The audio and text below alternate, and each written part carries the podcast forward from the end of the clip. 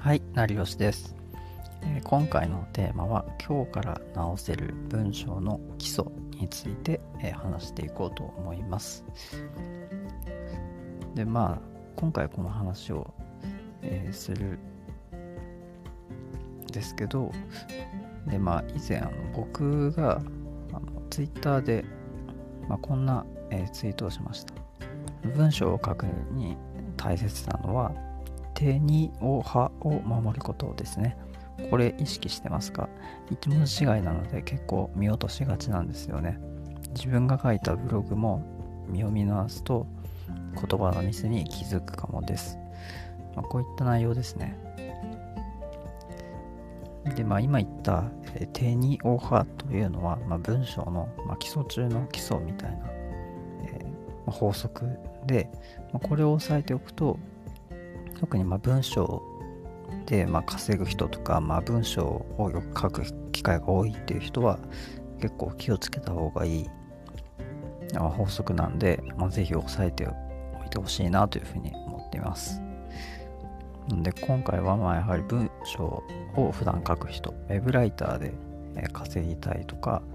よく書いた文章に間違いがあるとかもう日本語が難しいっていう人は、まあ、ぜひ今回の話はあの聞いていただければ今日から文章を直せるんじゃないかなと思います。で、はい。で今回の話は結論に入ると、まずばり、えこれですね。まず、手におはを覚えておく。手におはを覚えておくことですね。でもこれは小学生も知るべき文章の基礎で、まあ、文章におけるいわゆる助詞にあたるんですねこの天ニオ派というのは言葉で例えば、まあ、何とかをするとか何とかにするとかっていう、まあ、言葉を結ぶ言葉と言葉をま結びつける助詞、まあ、これを、えー、ま、注意して文章を書くっていうことを、まあ、ぜひやってほしいなっていうことを今回お伝えしたいんですね。でもこれは1文字を当然違うと、まあ、意味が大きく変わってしまう。言葉の意味が大きく変わってしまうので、まあ、ぜひ注意してほしいなっていうことです。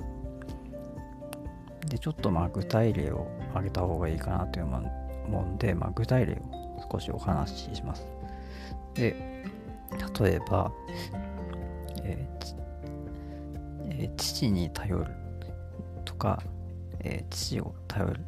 まあお、お父さんですね。自分の父親とかお父さんに、えー、頼るとかっていう意味なんですけどでこれの父に頼ると父を頼るっていう2つの言葉とこの2つはそれぞれ距離感が全く違うんですね。で父に頼るだと、まあ、ある程度距離があって、まあ、今イメージをしながら自分の父親をイメージしながら喋っているような、感じですね。で父を頼るっていうと、まあ、すぐ近くに自分の父親がいて、まあ、直接父親を頼る頼るっていう時に使う言葉ですね。なので距離感っていうのは、えー、全く異なる場面でまあ使う。というふうにまあ一文字違うだけでまあ意味が大きく変わるんですね。で、まあ、あと他には、えー、例としてまあ、コーヒーがいいですと、コーヒーでいいです。がとでで、言葉の意味が大きく変わりますね。コーヒーがいいですは気持ちが結構強く現れているんですけど、コーヒーでいいですっていうのはま投げやりですね。相手に判断を任せるっていうような場面で使うこと。このようにま意味がまた大きく変わりますよね。さらにまあ例を挙げていくと、まあ、ランチは美味しいです。ランチが美味しいです。というふうに、まあ、この2つの文章だと、ランチは美味しいですの場合は、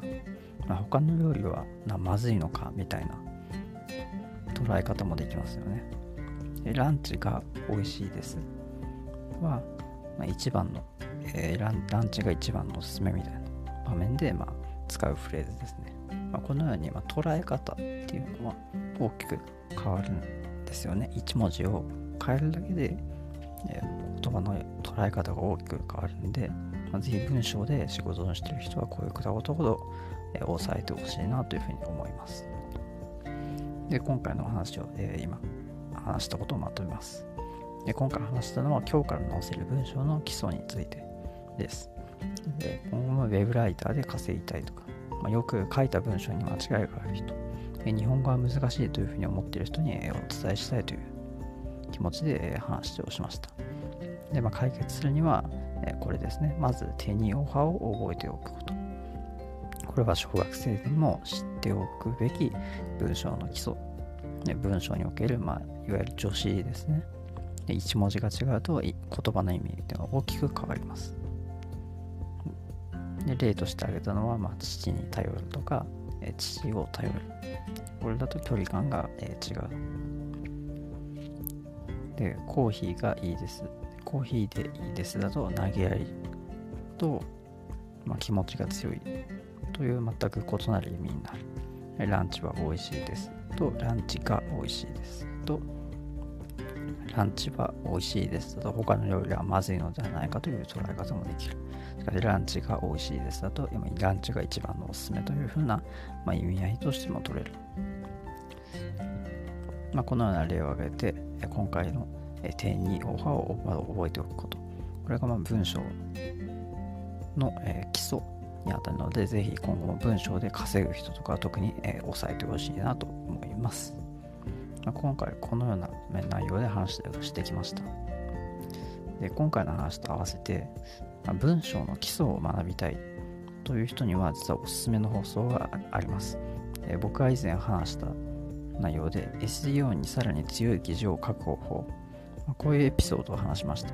こちらも合わせて聞くと、まあ、文章により、え、強いライターになれるんじゃないかなと思うので、ぜひそちらも合わせて聞いていただければなと思います。今回の話は以上です。最後までご視聴いただきありがとうございました。ではまた。Música